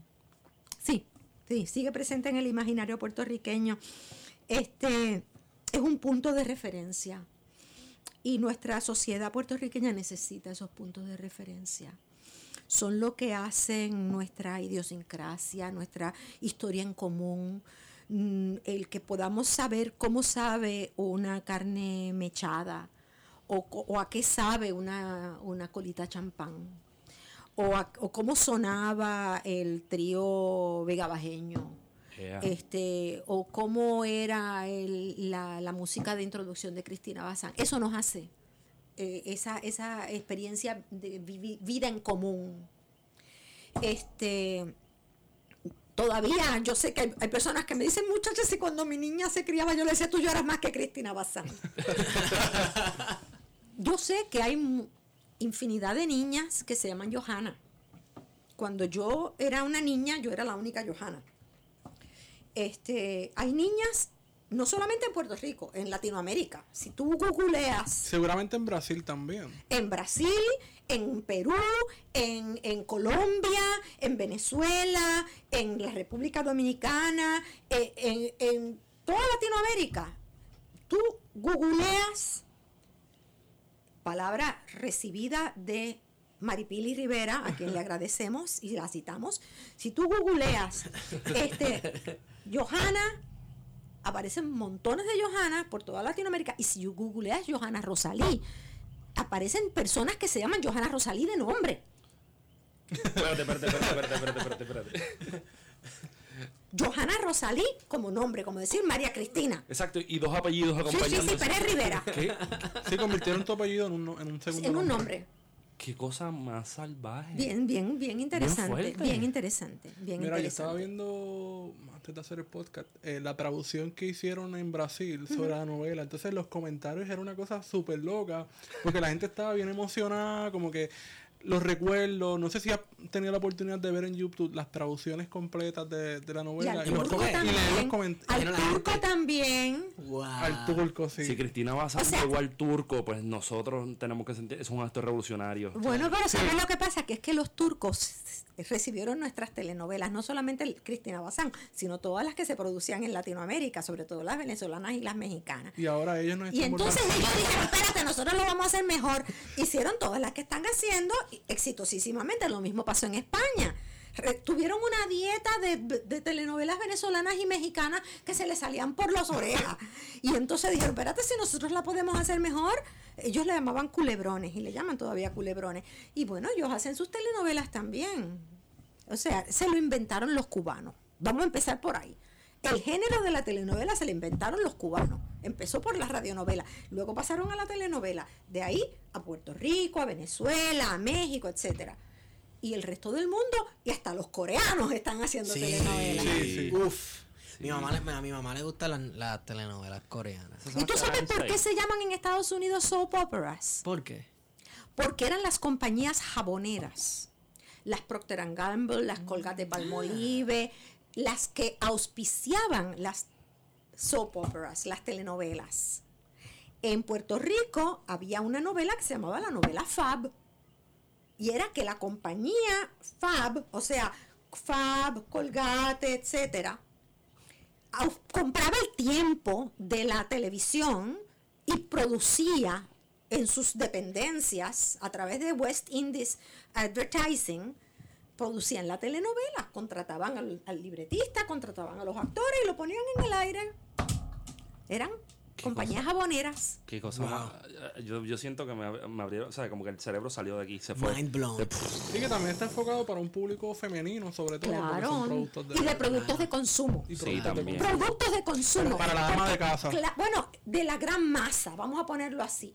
Todo el mundo se lava los dientes, todo el mundo se baña, todo el mundo come salchichas, todo el mundo usa salsa de tomate. No todo el mundo usa este un Lexus, tiene un Lexus, no todo el mundo usa Courvoisier, bebe Courvoisier, no todo el mundo bebe vino, no todo el mundo este viaja a Europa, no todo el mundo gasta en ir al teatro, por lo tanto, ¿A quién yo voy a dirigir la telenovela? Al que va a comprar la pasta de dientes, al que va a comprar la, sa- la salsa de tomate, al que va a comprar el jabón para bañarse. Oye, Ese es el público. Joana, ahora que usted trae el, el- el teatro, no todo el mundo consume el teatro. ¿Cómo era ese teatro de los 60, Ah. principios de los 70? Los 80 fue, fue la época de, de mayor ah, efervescencia teatral. Del teatro comercial, pero teatro, teatro. Fueron los 80. Y es porque siempre ha habido una simbiosis en Puerto Rico entre la televisión y el teatro. Mientras haya televisión dramática, hay teatro exitoso. Si no hay televisión dramática, no hay teatro exitoso. Pero hoy en día, cualquier persona puede hacer teatro. Lo que pasa es que el público va al teatro a ver las, las personas que conocen. Si a la que conocen es al molusco o a la bu- burbu. Y se convierten casi en actrices de teatro. O sea, y- Bueno, eh, son figuras, son figuras. Y entonces la- el espectáculo, la oferta de teatro, hay que hacerla a la medida de esas personalidades que son los que van a llevar el público al teatro. Claro, sí, se, se entiende totalmente. A mí me van a ver al teatro porque a mí me están viendo desde siempre. sí que reconocen porque- tu trabajo. Por, bueno, quizá me vieron sentados al lado de su abuelita en la telenovela. Y luego me han visto haciendo cultura viva. Y luego me han visto este, presentando co- conciertos. Y bueno, pues esa señora yo la conozco de siempre. Pero entonces, las figuras de la gente más joven, de la, de la gente de tu generación, pues son los que siguen al molusco, que siguen a la burbu, que siguen, eh, antes eran los que seguían al gánster. Sí. ¿Ves? Entonces esos son los que se presentaban en, la tele- en- en el teatro porque eran, y entonces había que preparar las obras para ellos, o el espectáculo para ellos. Sí, que los acercaba a la gente realmente. Los sacabas del televisor. Porque yo para lo que quiero ver en carne y hueso. Sí, Lo quiero ver en persona. sí. Entonces ahora hay espectáculos como por ejemplo Menandez City en el escenario que son súper exitosos porque son los actores que están en Menendez City, la, la secuencia cómica de Raymond y sus amigos. Que es una obra. Entonces lo llevan al teatro con todo el muy bien preparado, o sea, un libreto magnífico, una escenografía magnífica, muy ensayado y es un espectáculo teatral. Pero no es la época de los 80 cuando una obra que se estaba estrenando en Londres, en Buenos Aires, en Madrid, en Ciudad de México, en Nueva York, en Puerto Rico se ponía enseguida. Se estrenaba una obra de Neil Simon en Nueva York y aquí se ponía. Rumores, la vi en Londres, la vi en Nueva York. Se la digo a un- a una productora, mira, esta obra es fabulosa, la tiene que... Y a los seis meses se estaba poniendo en Puerto Rico. Aquí vino Cats. Aquí no vino Cats. Es muy difícil que venga Cats. Tendrían que ponerla en inglés. Porque está basada en poesía. Sí. Está basada en poesía. Y Cats es difícil de digerir, inclusive para el público de Broadway. Sí. Porque es poesía. Eh, hasta, hasta decir Le Miserable, Le Mis. Ellos cogieron la obra de Víctor Hugo e hicieron su propia cosa. Sí, su musical. Ellos hicieron su propia cosa. Claro, claro. Y para poder hacer eh, ese Romeo y Julieta se inventaron West Side Story. O se inventaron luego Rent. Pero aún así siguen siendo espectáculos válidos, Claro. ¿no? Este, pero que en los años 80, cuando había muchas telenovelas, muchas telenovelas, ya yo no estaba en la telenovela, ya yo no estaba en el género de la telenovela, yo me había salido, ya yo estaba en el mundo del periodismo en televisión. Este, pero había muchas telenovelas muy exitosas, había mucha tele- eh, mucho teatro comercial y, bueno, de buena calidad, de buenas producciones. Muerte en el Nilo, este, Las chicas del 8C, mm, mu- muchas, muchas. En los 70, ya a finales de los 70, comienza a decaer la novela. No, no, ¿Qué no, año? no. Eh, mira, la telenovela corrió desde el 57 sin detenerse hasta el 74. Yo hice El hijo de Ángela María en el 73. En el 74 se detuvo. No había telenovelas. Y en el 78 recomenzaron con Cristina Bazán. Eso fue por eso fue que Cristina, una de las razones por las que impactó tanto en Puerto Rico Cristina Bazán, era el resurgir de la producción de telenovelas en Puerto Rico, gracias a los petrodólares venezolanos, gracias a Dios. Que Este, coincidió con el cartel del petróleo a nivel internacional. Sí, Sí, bueno, eh, sí, eh, sí. venían con unos, unos presupuestos que nunca habíamos visto en, en la televisión en Puerto Rico. ¿Cuánto, ¿Cuánto invirtieron en esa novela? Qué sé yo, pero a mí me pagaron una porquería. Este, En serio, para todo el dinero que invirtieron aquí. Sí, bueno, pero lo que pasa es que una porquería mirándolo desde, el- desde la perspectiva actual, ¿no? Claro. Pero te voy a, a modo de ejemplo, te diré que nosotros habíamos estado haciendo telenovelas que las llamábamos algunas de época, que tenían que ser con, con vestuarios del siglo XIX, Sí. porque las situaciones no se podían concebir en el siglo XX, así que tenían que ser en el siglo XIX. Y entonces se usaban muebles antiguos que habían sido de los que, de los que tenía el dueño original de Telemundo, don Ángel Ramos, que cuando desmontaron la casa eran los, las muebles, los muebles antiguos de, de su casa y les ponían incluso pa- papel contact este de imitando madera por encima, les pintaban por encima. Eran, hacíamos la telenovela con lo que hubiera. Este, teníamos tres trajes cada actriz y nos poníamos diferentes chales y diferentes cosas para disimular a lo largo de toda la telenovela. Cuando llegaron los venezolanos a hacer Cristina Bazán y yo vi que el, el- el empla- empleado de utilería sacaba piezas para un tocador que eran todas nuevas, estaba sacándolas de una caja y las estaba poniendo sobre el tocador. Yo me quedé eleta. No lo podía, no lo podía creer. Sí, imagino que era un cambio. a- bueno, ya, ya no hay que ir para la covacha a ver qué aparece, que podemos disfrazar No, de ahora vaso eran fancy cosas nuevas, eran cosas. Aquí había dinero, había gasto. Este, y yo no lo podía creer. No lo podía creer. Eh, había muchas cosas nuevas con Cristina Bazán, fue la época que se empezó el, el apuntador electrónico. Nosotros habíamos estado haciendo telenovelas en vivo y de memoria. Y en Venezuela no, en Venezuela era con apuntador electrónico. José Luis Rodríguez no actúa si no es con apuntador electrónico. Este, y bueno, pues los actores de aquí tuvimos que aprender a usar el apuntador electrónico. Y así muchas cosas. Hubo, hubo momentos así como de baches o bochornos en, en, en una telenovela en vivo. Claro, mira, en el hijo de la María me pasó que yo hice una escena y pensé que había terminado por el capítulo y me fui. Este, y ya estaba llegando al, estacionamiento de Telemundo cuando me doy cuenta que me faltaba una escena. Y la novela era en vivo. Y yo salí corriendo, viré en redondo y salí corriendo con mis tacos por todo el pasillo de Telemundo. Abrí la puerta, que eran unas puertas pesadísimas, del estudio y a donde estaba Rolando Barral, que en paz descanse, diciendo, ¿dónde estará Marisela? Le estoy echando de menos. Realmente ella tendría que estar aquí, pero no sé qué ha pasado con ella porque no llega. Y yo quiero hablar con ella, quiero decirle. Y en ese momento me lancé yo contra él y me abracé a él y le dije al oído, sigue hablando que tengo que respirar. Increíble. Y él siguió hablando en lo que yo podía respirar y empezamos nuestro diálogo. Porque la novela era en vivo. Claro, pero el hecho de que sea en vivo hace que uno desarrolle unas destrezas de improvisación. Desde luego. Una estar hiperconsciente de todo lo que está sucediendo alrededor de uno. Imagino que uno desarrolla como un sexto Un sentido. músculo. Un músculo de ahí. saber lo que está pasando y la percepción.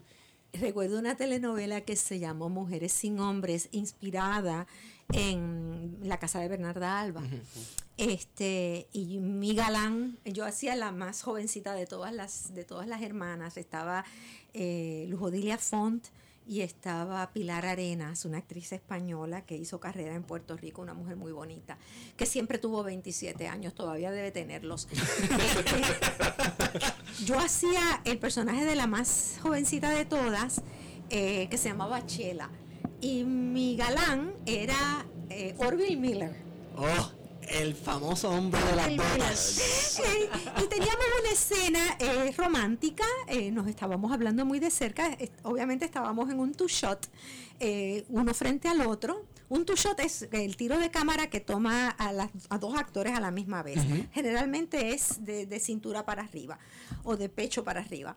Y entonces este, él se le olvidó un parlamento y, y me miró con los ojos muy abiertos y me hizo un gesto con los labios señalándome de que me tocaba hablar a mí.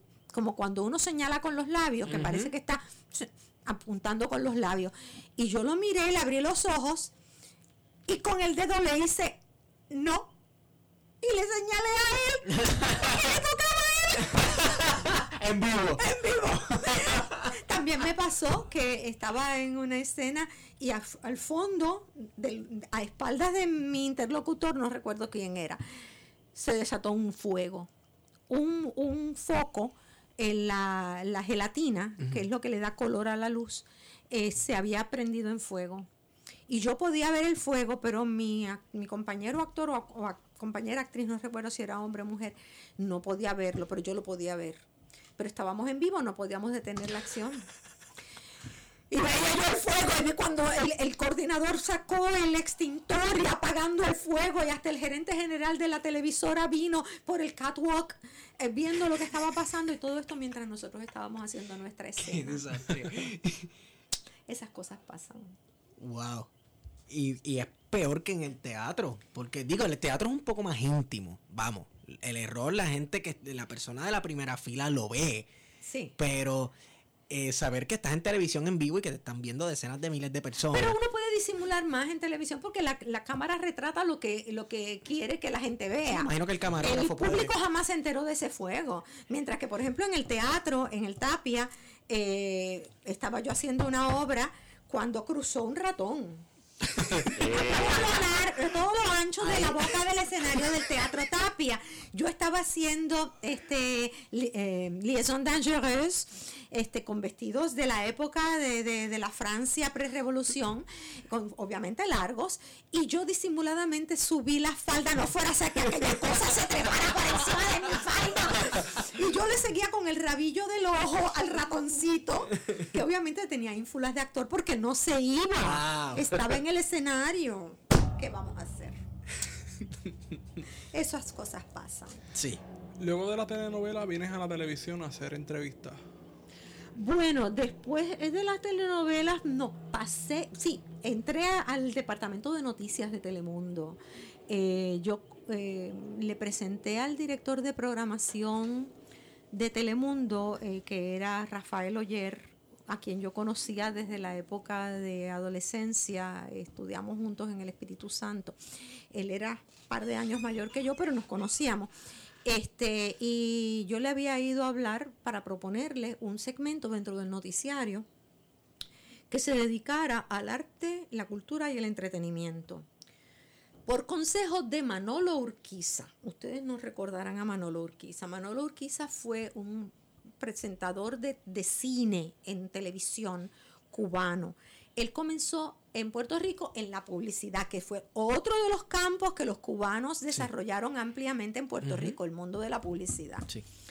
Este, y de la publicidad pasó a la televisión a ser presentador de cine. Cuando él, él empezó su carrera como presentador de cine, él no sabía nada de cine. Pero nos habíamos conocido porque él estaba de productor de una telenovela en el Canal 7 y se quedó sin trabajo. Y lo único que le ofrecieron fue ser presentador de cine, pero él no sabía nada de cine. Y yo le dije, no se preocupe, Manolo, mi papá es un experto en cine. Venga a mi casa que mi papá le va a prestar libros y lo va a ayudar. Y mi papá lo ayudó. Y él tenía eso en su alma de que yo le había hecho un favor. Y cuando después de Cristina Bazán y después de haber, haber hecho telenovelas en Guapa y de haber sido estrella y de haber viajado a todo Estados Unidos y toda Latinoamérica y ser famosa y todas esas cuestiones, me quedé desempleada y no me daban trabajo. Wow. Este, al punto de que yo cogí cupones. Este, y le pedí a Manolo que me ayudara a conseguir que el que era productor de las telenovelas en Telemundo, el cubano Ángel del Cerro, me recibiera y me diera trabajo. Manolo me sentó y me dijo, te voy a hacer un favor. Te voy a convencer de que no quieras ser actriz de telenovela más.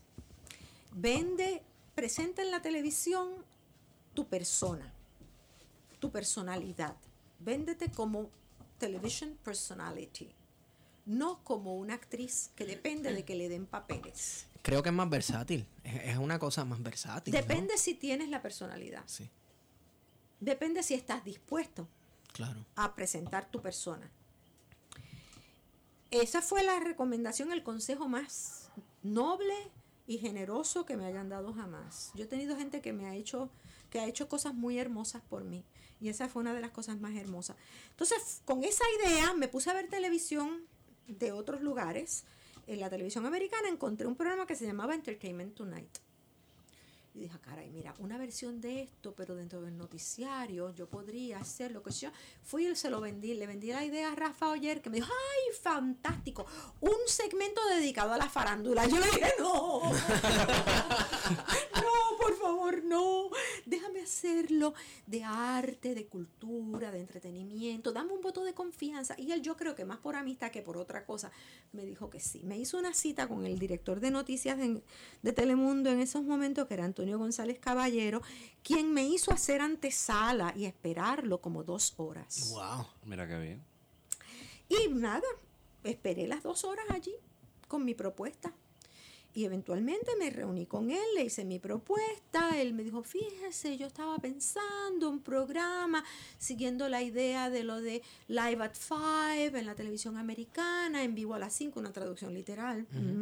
Este, y entonces pues podría ser, y entonces lo vamos a hacer con fulana, otro, otro personal del, del departamento de noticias, y usted podría hacer un segmento ahí. Yo le dije, no, no, no, no.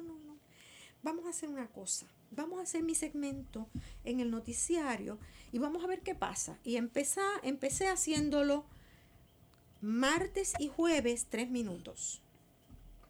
Luego fue lunes, miércoles y viernes, tres minutos. Después fue lunes, miércoles y viernes, seis minutos.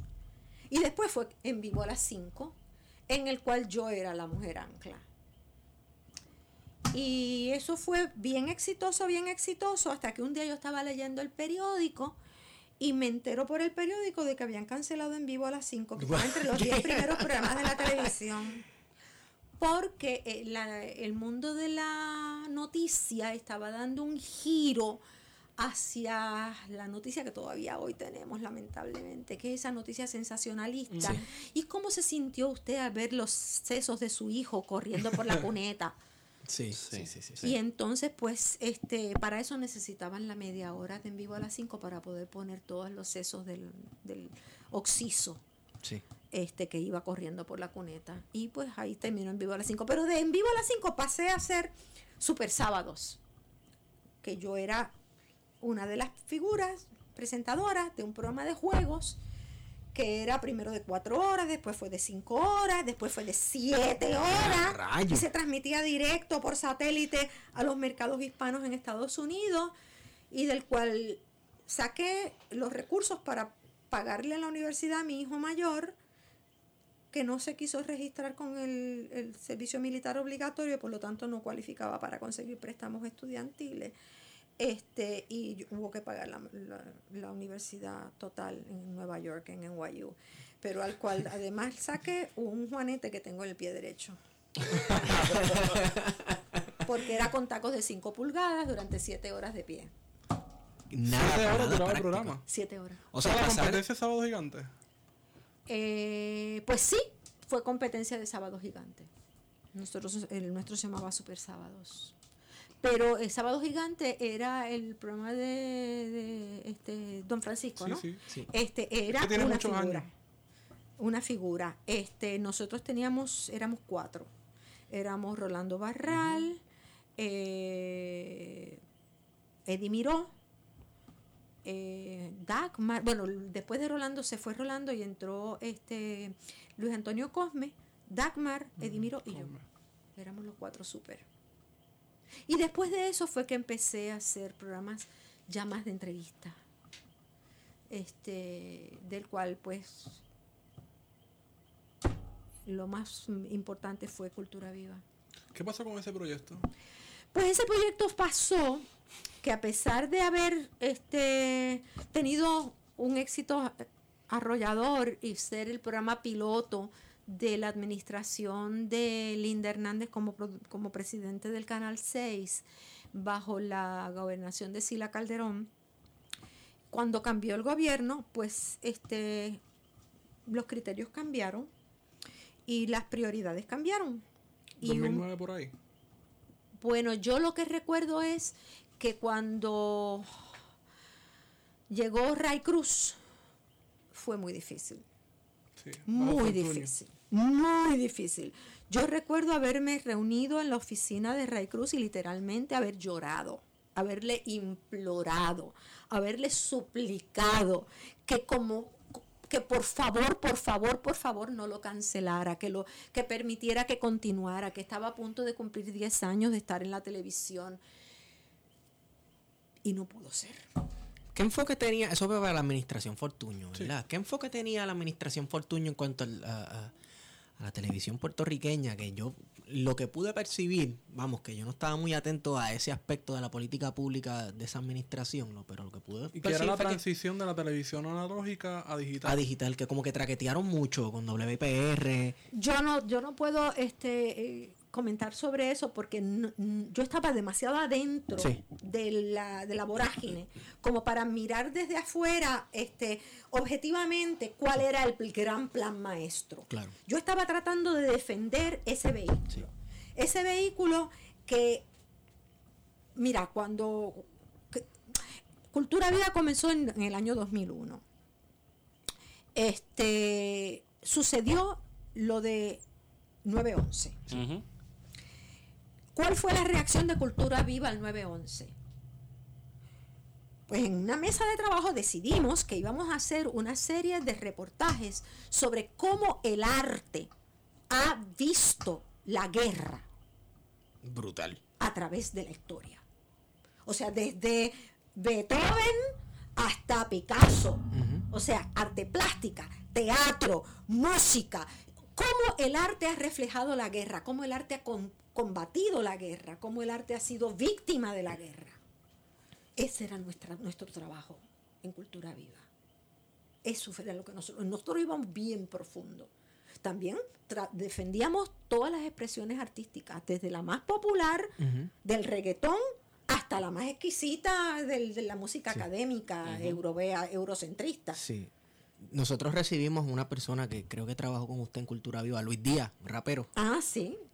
Sí, sí. Es que Le había le de manda todo, le había manda de todo, había de todo. Y con el mayor respeto, con la mayor objetividad, con la mayor, este, vamos a recibirlo todo, vamos a aprender de todo, vamos a, yo no sé de eso, explícame, explícame tú a mí cómo es la cosa. Y que estaba en la televisión del pueblo, que tenía una misión. Claro, y con respeto, con respeto, habla- eh, ex- con la expresión correcta, pero sin, sin, sin altanerías.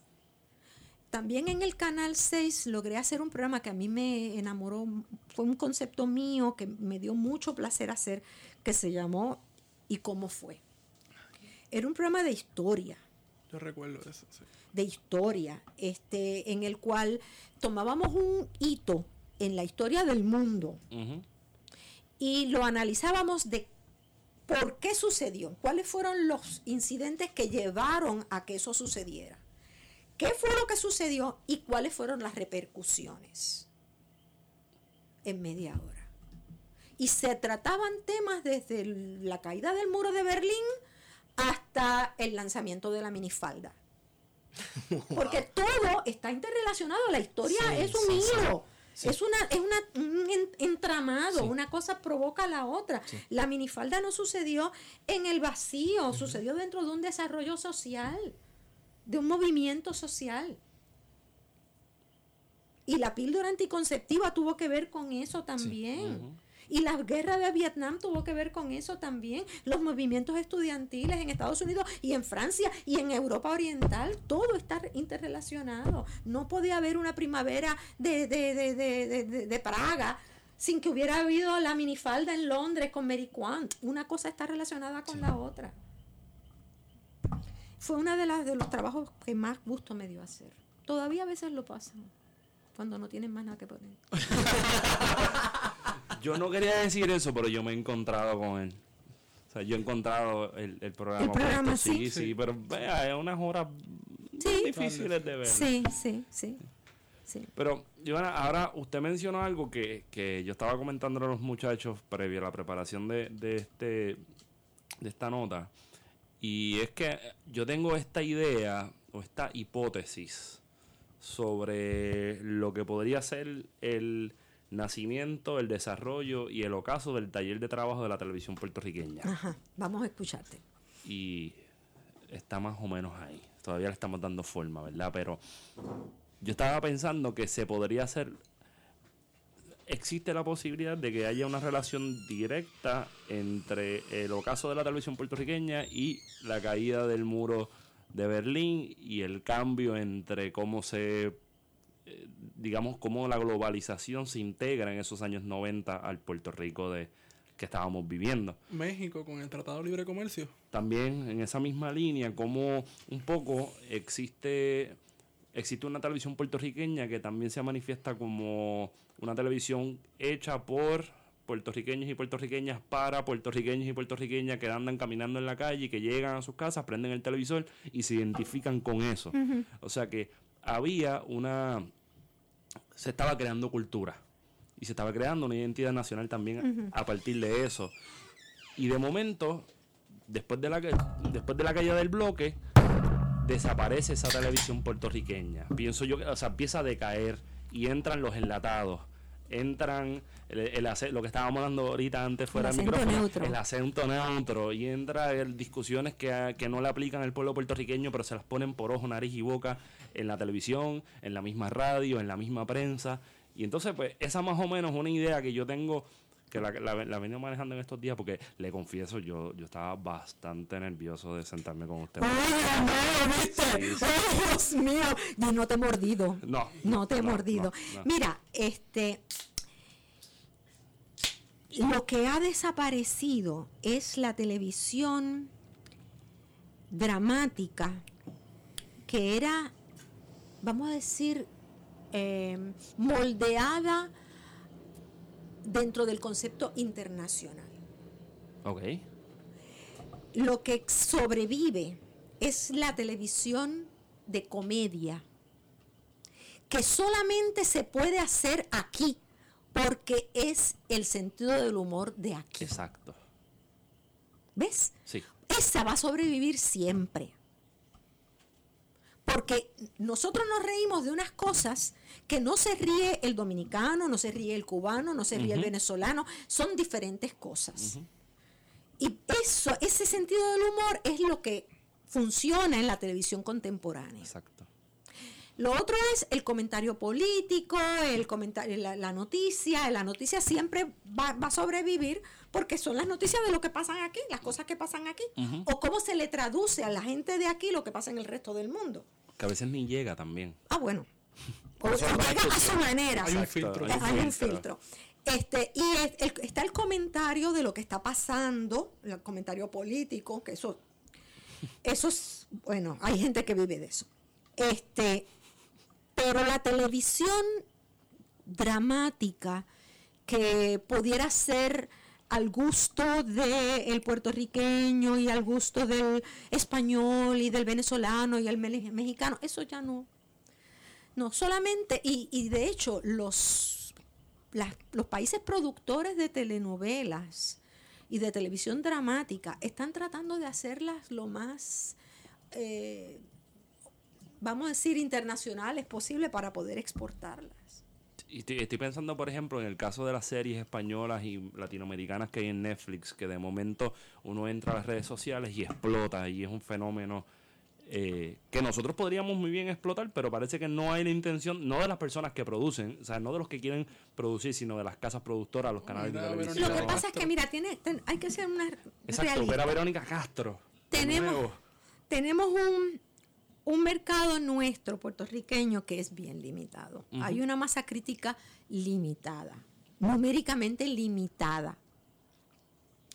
Entonces, para tú poder producir algo que sea a la medida de esa masa crítica, el presupuesto Está apretadísimo. está muy apretado las grandes eh, naciones productoras de televisión, que ahora mismo pues México y ya no tanto, Venezuela y ya no tanto, España, este pues Turquía, eh, Corea, pero me imagino que estarán prácticamente regalando sus productos. Pues tienen una Brasil, Brasil definitivamente tienen unas poblaciones grandes de millones de habitantes. Entonces España se dispara el Ministerio del Tiempo. Buenísima. Claro, buenísima. Logran meterla en Netflix. Pero Estados Unidos viene y le compra los derechos. Hicieron su propia versión. Hicieron su propia versión que no funcionó. ¿Tú no sabías eso? No, eso yo no Ahora- sabía. Oh, sí. Y yo creo que yo me comí el Ministerio del Tiempo como en tres semanas, algo así. Pero ha sucedido más interesante todavía. Estados Unidos crea una serie que se llama The Wonder Years. España se la copia y hace Cuéntame cómo pasó. Porque Wonder Years y Cuéntame cómo pasó es lo mismo.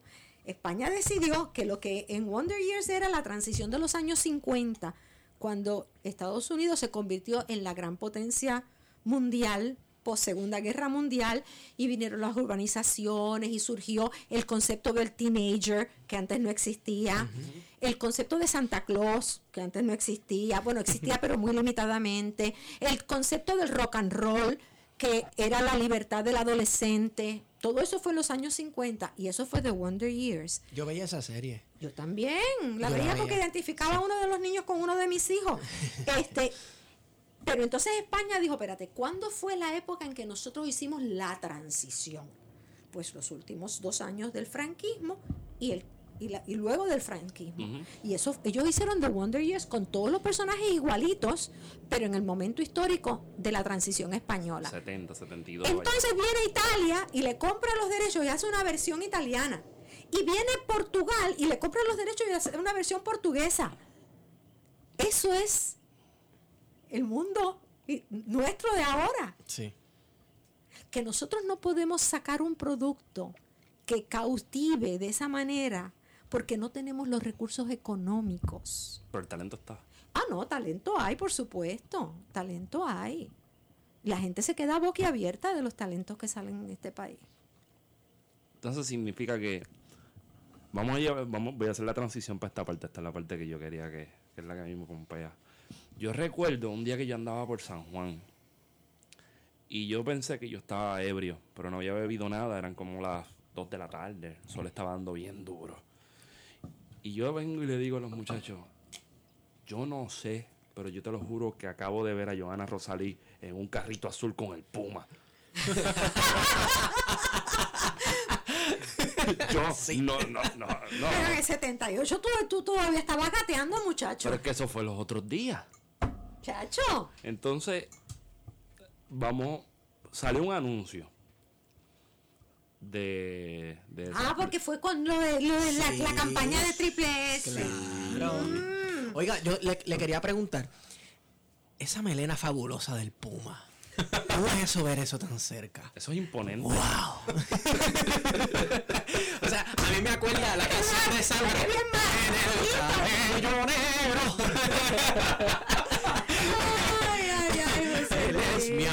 el Puma, dueño del corazón.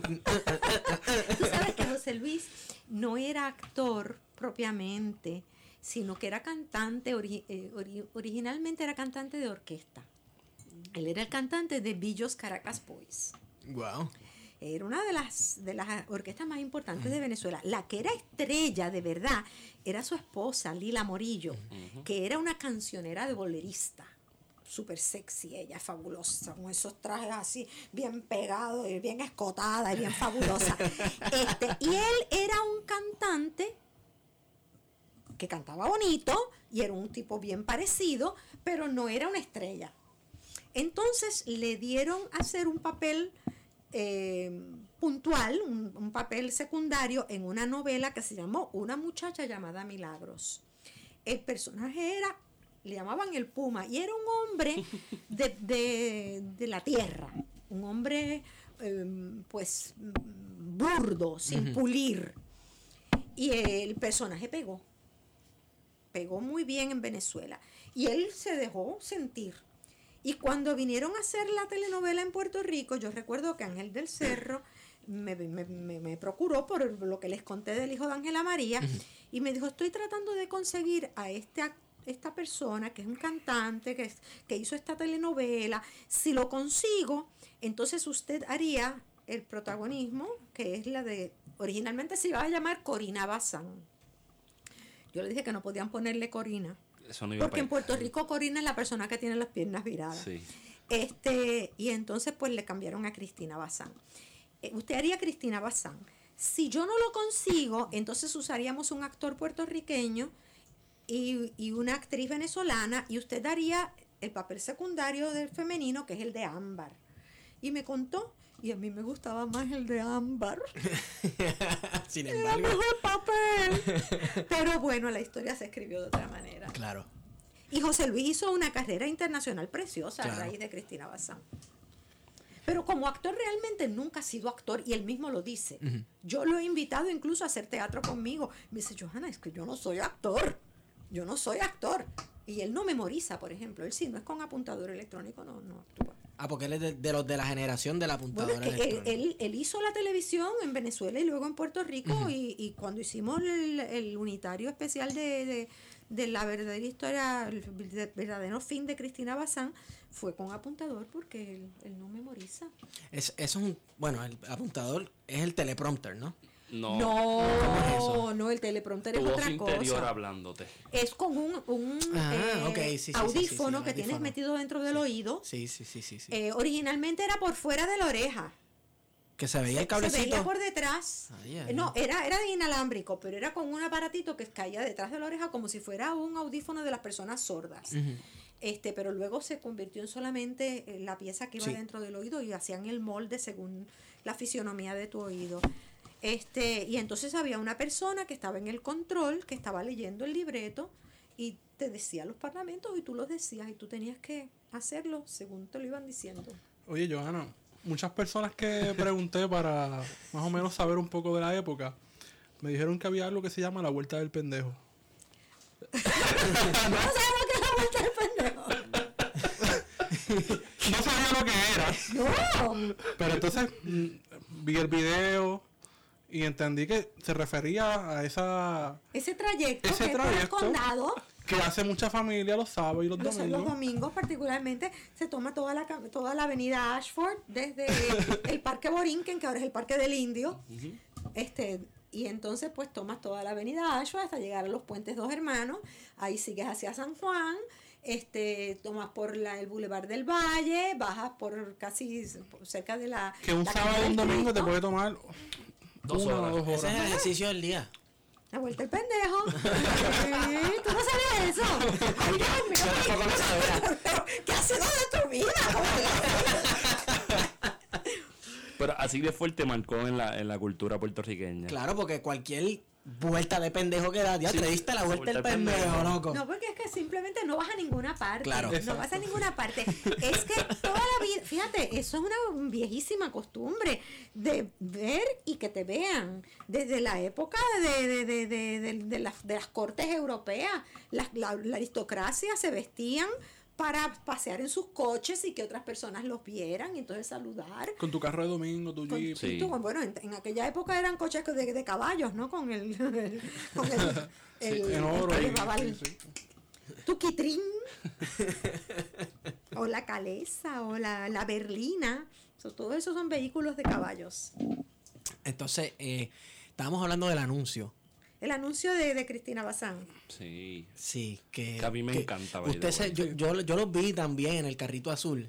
Se, veían espectaculares. ah gracias qué Como bueno si, como, o sea, irónico que parecía como si el tiempo no les hubiera pasado. Sin, embargo, sin embargo, el lema del anuncio es todo cambia. todo cambia precisamente sí había pasado porque si bien José Luis se veía igualito yo no yo tenía eh, mi cabello blanco como lo llevo Espérese. Oye, usted, ut- vamos- usted se ve igualita, vamos a darlo ahí.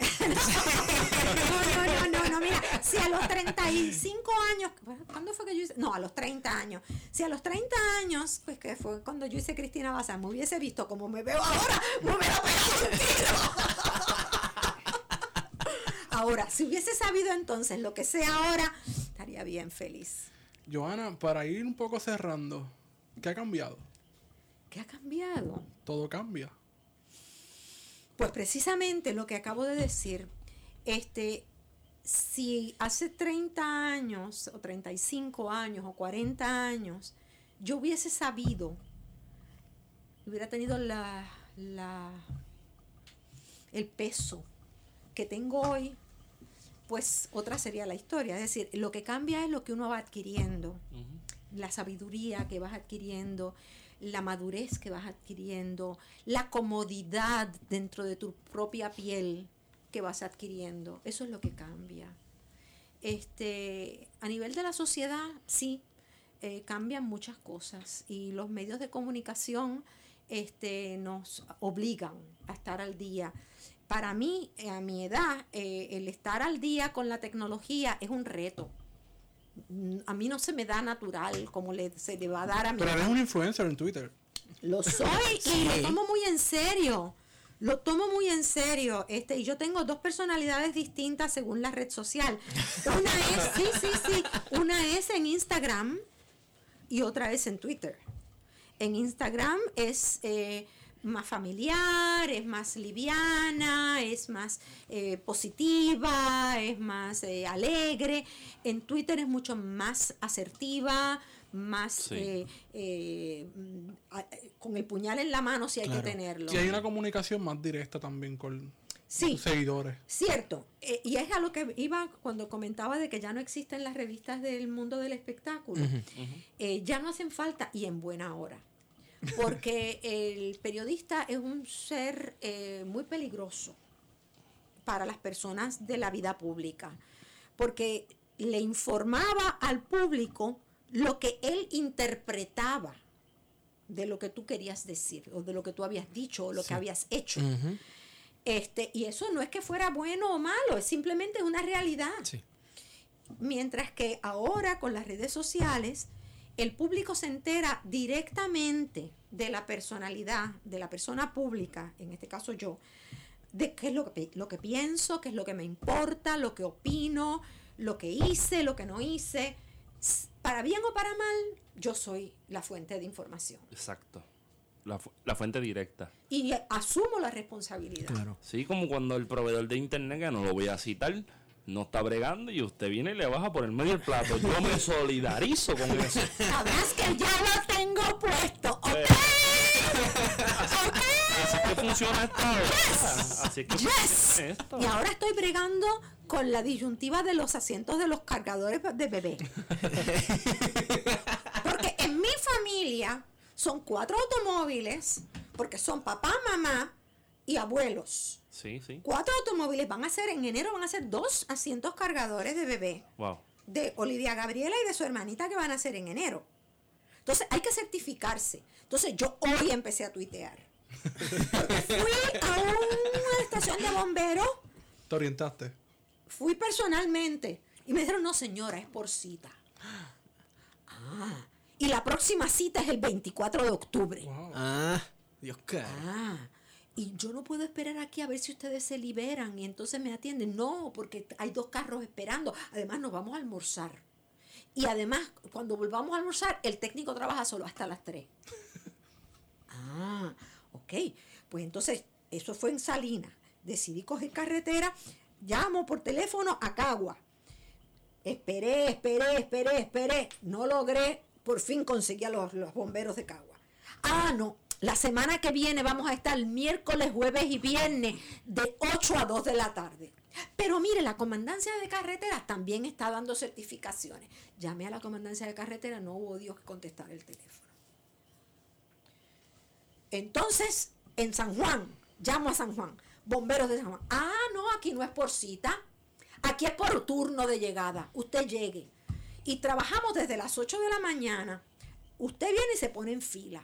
Sí, esa fue una medida que un legislador o es legisladora no pensó, no, tomó en pensaron. consideración. Entonces, se supone que uno llegue con su licencia de conducir, con la licencia del automóvil y con conocimiento de cuánto mide y cuánto pesa la criatura. Bueno, la nena ahora mismo pesa 27 libras y mide 34 pulgadas. Pero dentro de una semana va va a pesar diferente. Claro. Y entonces yo voy a certificarme para un cargador de una bebé que no ha nacido. Esa es otra, exacto. Así de, de, de- O sea, es un disparate detrás de otro. Pero es que eso es lo que vivimos. plan, plan, plan, plan, plan, plan. Exactamente. Plan. Tan, tan. Bueno, Esteban, ¿dónde te ¿Esto consigo? cómo se llama? ¿La nota? ¿Cómo es? Una nota al calce. Esto no es una nota, mi amor, esto es una sinfonía. Claro, Bueno, es que lo meritaba. Claro. Te quiero ver editando esto. Esto se va a. Esto se va, esto se va así. Nosotros Pero ¿y cortamos. tú te crees que la gente te va a aguantar el programa dos horas? Mire, no eso. Usted no sabe cuánto nos dice, muchachos, dos horas y escuchar eso, acorten eso, acorten eso. Pero lo escuchan. Sí, sí. Pero es que imagínense nosotros decirle, de- cortarla de momento y decirle, bueno, ya se acabó. Bueno, yo No lo que les recomiendo, de- al final del programa debía haberse los recomendado al principio. Usted escuche esto cuando vaya camino de San Juan a Cabo Rojo. Así lo puede escuchar completito. No, hay, hay personas, hay personas que nos, han- que nos han dicho, me gusta que el formato sea extendido en algunos momentos porque me da break de cocinar, fregar, comer y los escucho con calma. Así que pues, este, tampoco, es que como estudiantes de historia se nos hace bien difícil editar algunas cosas porque Todo vale. abrimos, Sí, a- a- abrimos Todo una posibilidad distinta y nos sentamos a que la gente vea otra dinámica de personas que pues probablemente ve por ahí, pero que también son fuentes históricas que Claro. tenemos todavía aquí con nosotros y que debemos aprovechar. Y es bueno que, que se conozca de historia porque ese es uno de nuestros grandes problemas sociales, que el público no conoce de historia. No conoce de historia. Claro, y no, no, por, por no conocer de, histo- de historia, no entienden el contexto dentro del cual nos encontramos. y, Y no saben hacia dónde podemos Exa- dirigirnos. Exacto, exacto. Este, bueno, con habiendo dicho eso, me puedes Eh, conseguir pausa, por- pausa. Ajá. Rápido. Cuéntame. Gracias por venir. Claro que sí. Gracias por Gracias. venir. La verdad que es que, mira, ven- pensaba yo, ellos me citaron en un apartamento en Atorrey. Clandestinaje. Estamos en clandestinaje. Ay, Dios mío, a ay, mi madre. Y entonces, ¿y si qué me voy a encontrar yo allí? me encontré tres barbudos. fue un placer, la verdad que fue un placer. Me encanta hablar con gente joven. Y, y, y, bueno, agradecido por esto, por toda su trayectoria y por favor, siga tirando en Twitter que yo me entretengo. Claro, bajando línea. Bajando línea. O sea, y hay veces que yo escribo cosas y aunque usted no me sigue, me da like y me, come- me ha comentado y yo cuando lo leo digo, es que estamos ahí. ¡Estamos organizados! ¡Qué bien! Me alegro. Esteban, ¿dónde te consiguen en Twitter? Esteban, por Twitter. Eh, Me consiguen en Guarocandanga. a, mí, Mario Candanga. a mí me pueden seguir arroba phto feto y a la visita la pueden seguir en dónde? J. Rosalí 0113. Y por ahí usted va a ver que hay martillazos, hay cantazos, Hay balazos, hay balazos, hay sablazos. Un- pues, una, una cosa más, este, tenemos Instagram, plan de contingencia podcast en Instagram. Síguenos y denos like y, y- y comenten y esas cosas. Y esto fue pues la nota al calce 28, un 28 de... ¿De qué fue eso? Septiembre. De septiembre, ¿eh? Sí, pero ¿de qué es esto? Bueno, de plan de contingencia. Nos Bye. vemos, gente. Bye.